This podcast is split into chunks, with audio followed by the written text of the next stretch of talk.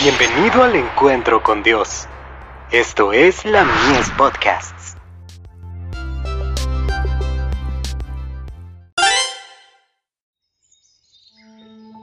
La maravillosa gracia de Dios.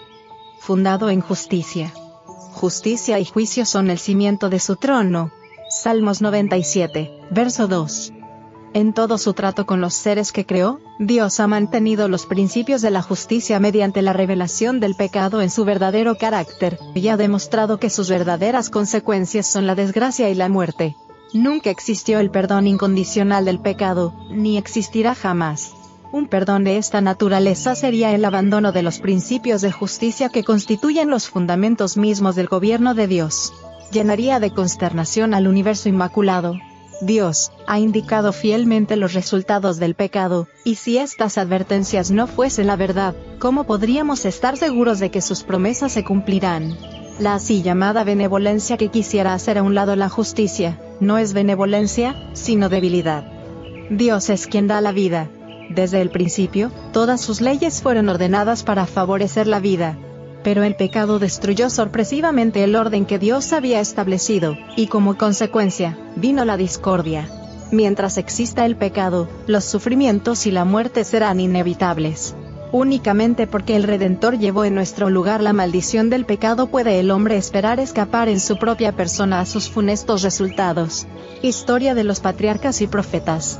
Páginas 560 y 561 hemos de aceptar a Cristo como a nuestro Salvador personal, y Él nos imputa la justicia de Dios en Cristo. En esto consiste el amor, no en que nosotros hayamos amado a Dios, sino en que Él nos amó a nosotros, y envió a su Hijo en propiciación por nuestros pecados. Primera de Juan 4, verso 10. En el amor de Dios se ha manifestado la más maravillosa veta de verdad preciosa, y se exponen delante de la Iglesia, y del mundo los tesoros de la gracia de Cristo. ¿Qué amor es este? Qué maravilloso, insondable amor que indujo a Cristo a morir por nosotros cuando todavía éramos pecadores. ¿Cuánto pierde el alma que entiende las vigorosas demandas de la ley y que, sin embargo, no llega a comprender la sobreabundante gracia de Cristo? Mensajes selectos. Tomo 1. Páginas 182 y 183.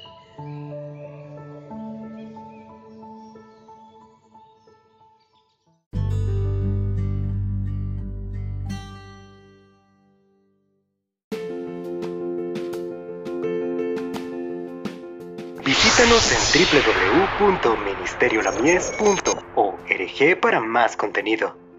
Dios te bendiga.